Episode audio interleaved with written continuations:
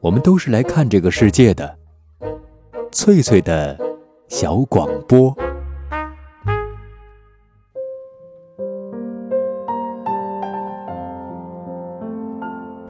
大家好，这里是翠翠的小广播，我是翠翠。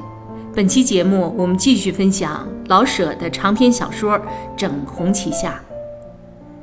十天之前，瑞典文学院宣布将2018年和2019年诺贝尔文学奖分别授予波兰作家奥尔加·托卡尔丘克和奥地利作家彼得·汉德克。此前有消息称，中国作家残雪、余华和阎连科都有希望角逐今年的诺贝尔文学奖，但最终这几位都没能获奖，还是有点小遗憾的。二零一二年，莫言获得诺贝尔文学奖之后，中国人对于诺奖的心态比从前要好多了，不那么焦虑了，或者说不会太在意。之前可不是这样，好像中国作家榜上无名就证明中国文学很差劲似的，要不就是怀疑诺奖的这些评委们是戴着有色眼镜看中国，于是有各种各样的传言。啊，其中最有代表性的就是把中国人特别喜欢的一些作家和诺贝尔文学奖扯上关系。在这些传言中，老舍先生两次躺着中枪了。一次是据说美国人伊万金读了老舍1939年出版的《骆驼祥子》，被精彩的故事所吸引。1945年2月，书名改为杨车夫的英文版《骆驼祥子》在纽约出版。并登上美国年度畅销书的排行榜，从而受到当年诺贝尔文学奖评委会的关注。但是有评委提出，故事结尾过于简单唐突，与作品整体架构脱节。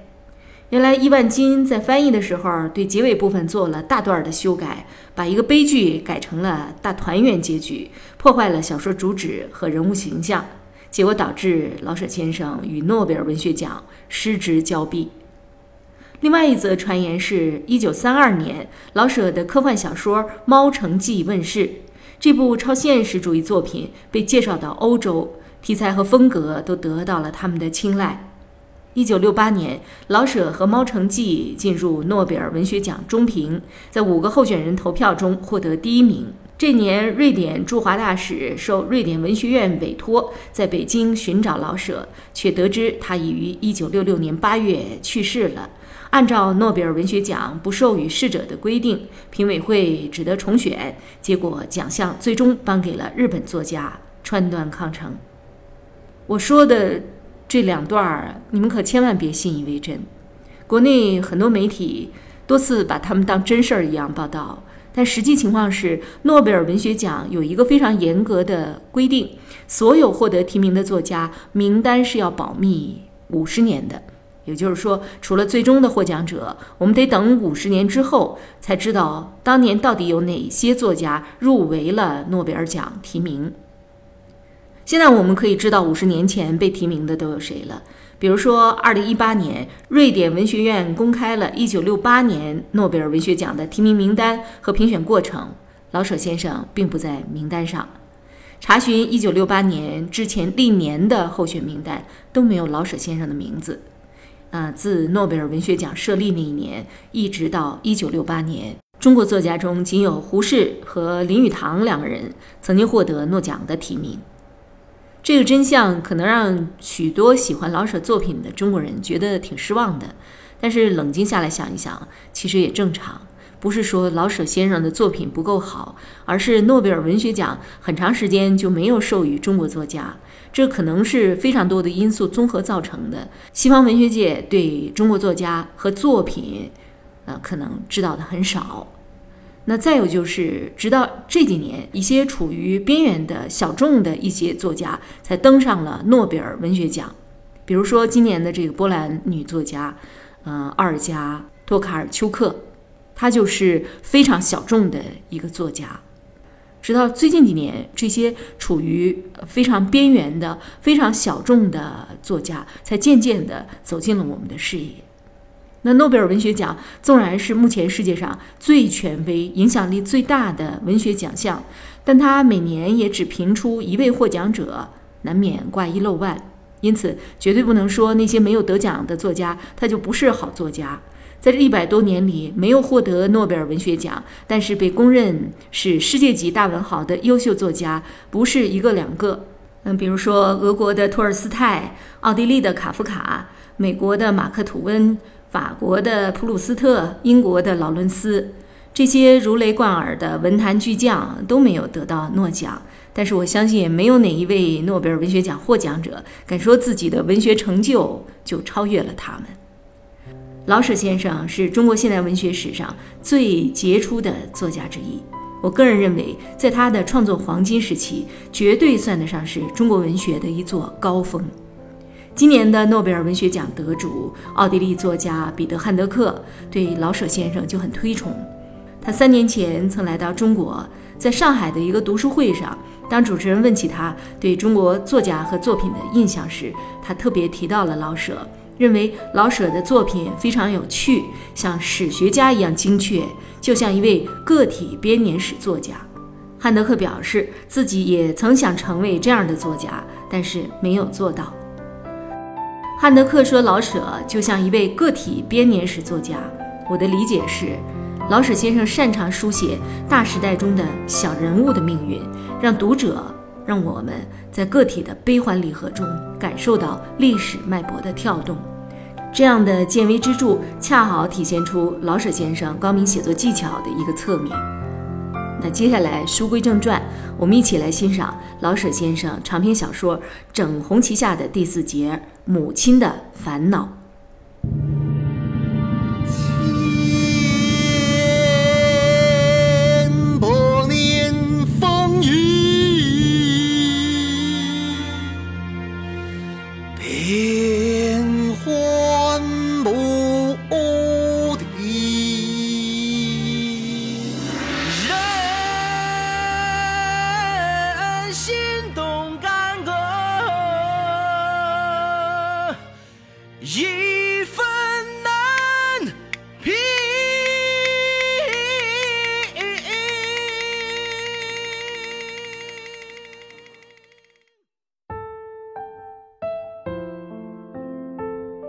门外的小贩儿之外，母亲只和油盐店、粮店发生赊账的关系。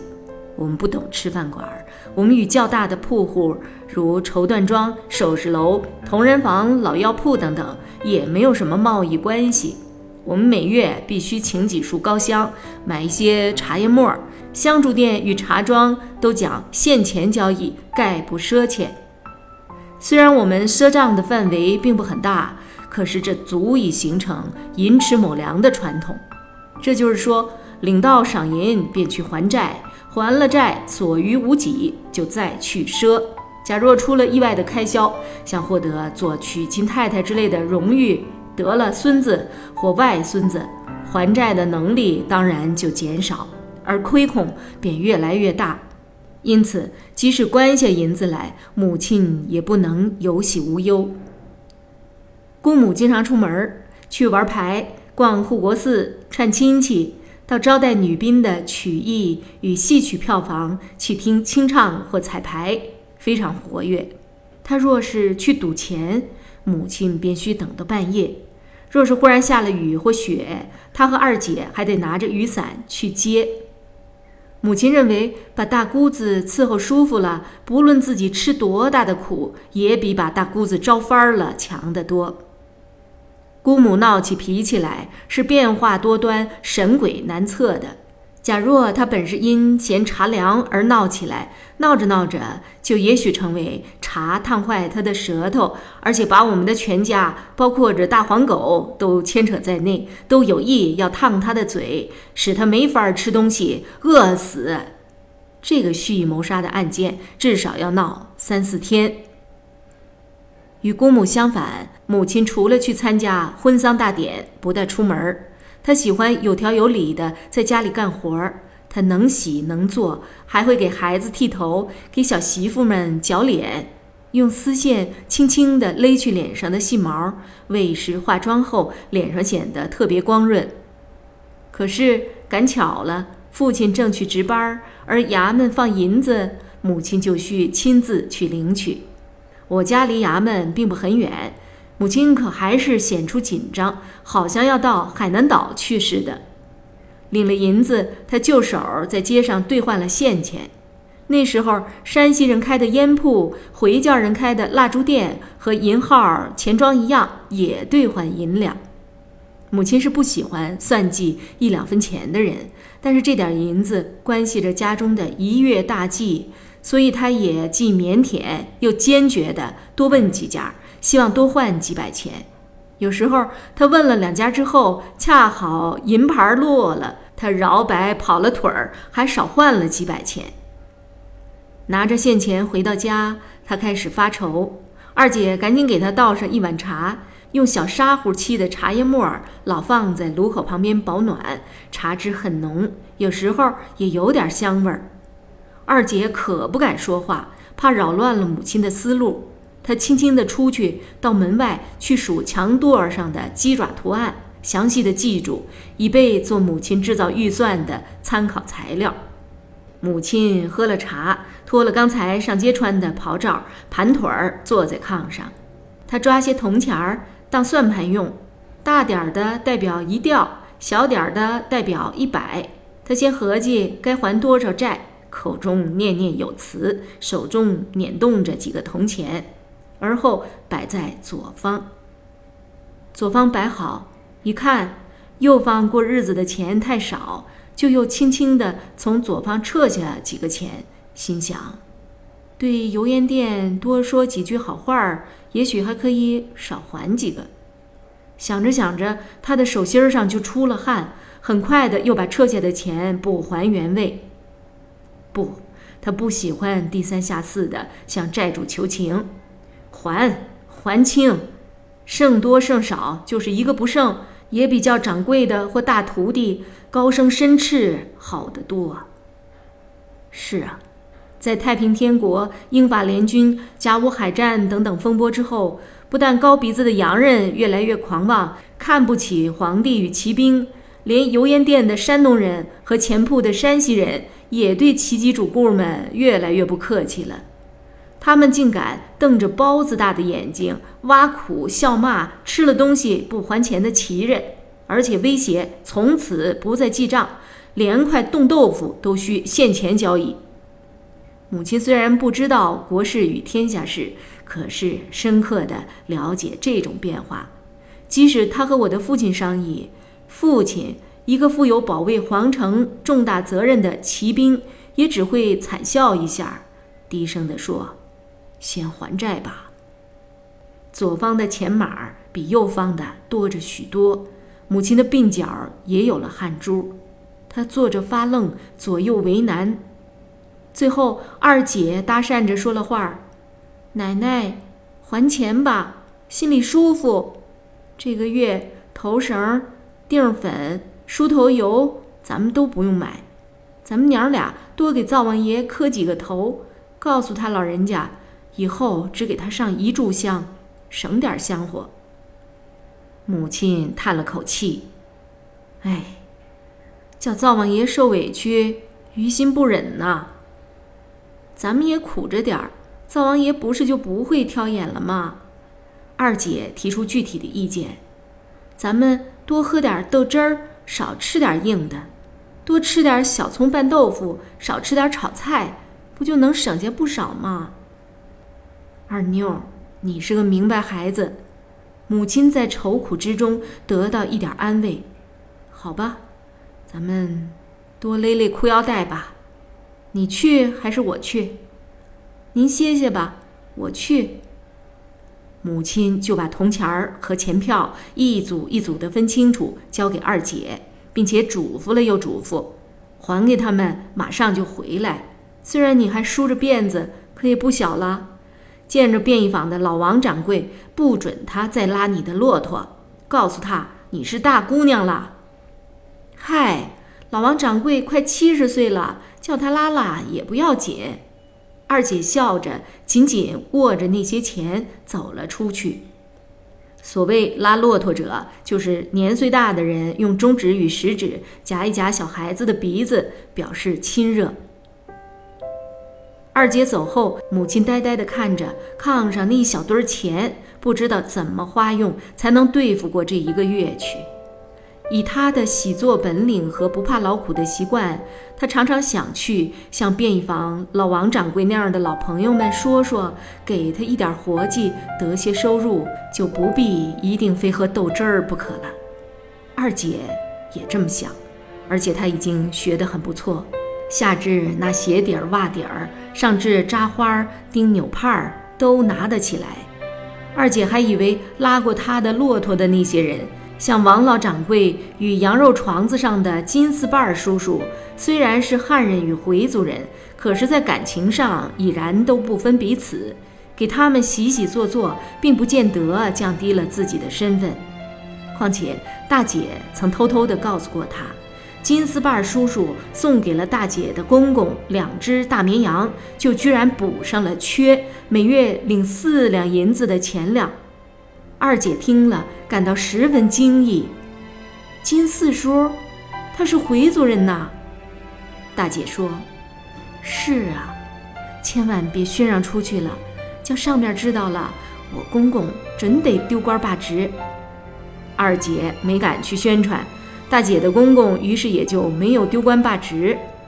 有这个故事在二姐心里，她就越觉得大伙儿都是一家人。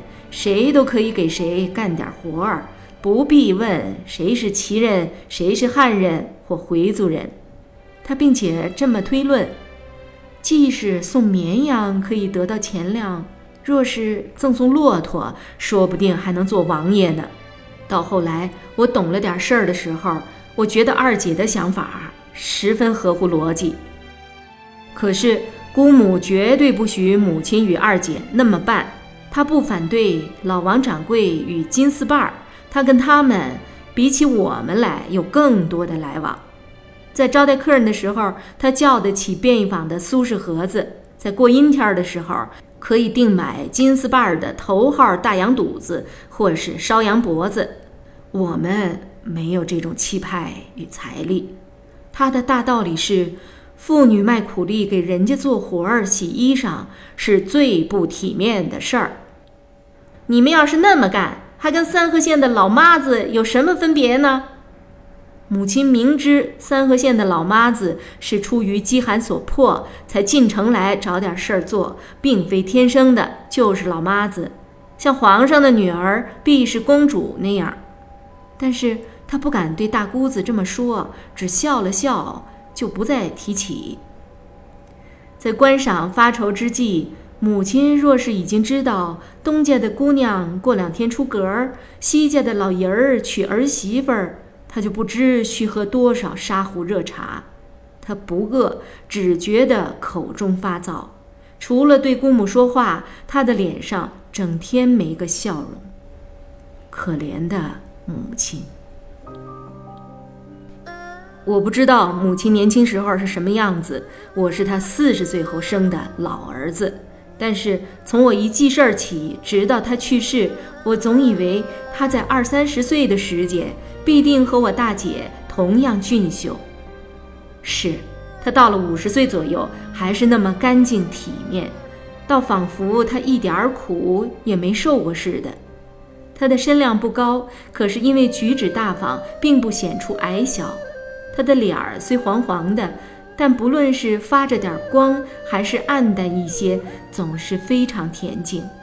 有这个脸色，再配上小而端正的鼻子和很黑很亮、永不乱看的眼珠，谁都可以看出他有一股正气，不会有一点儿坏心眼儿。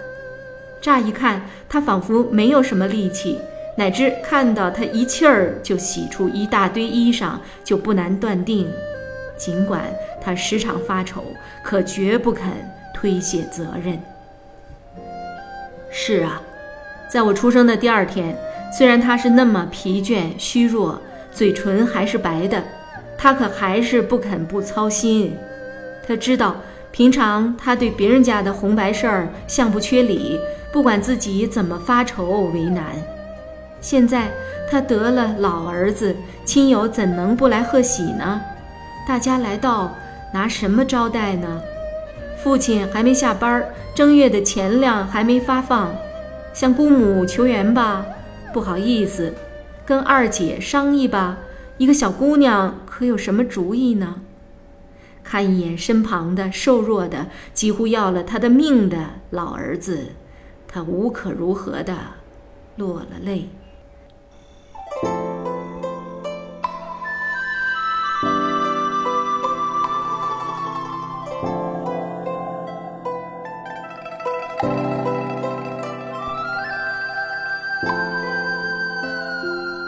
以上播出的是老舍先生长篇小说《整红旗下》第四节《母亲的烦恼》。这里是翠翠的小广播，我是翠翠，下次见。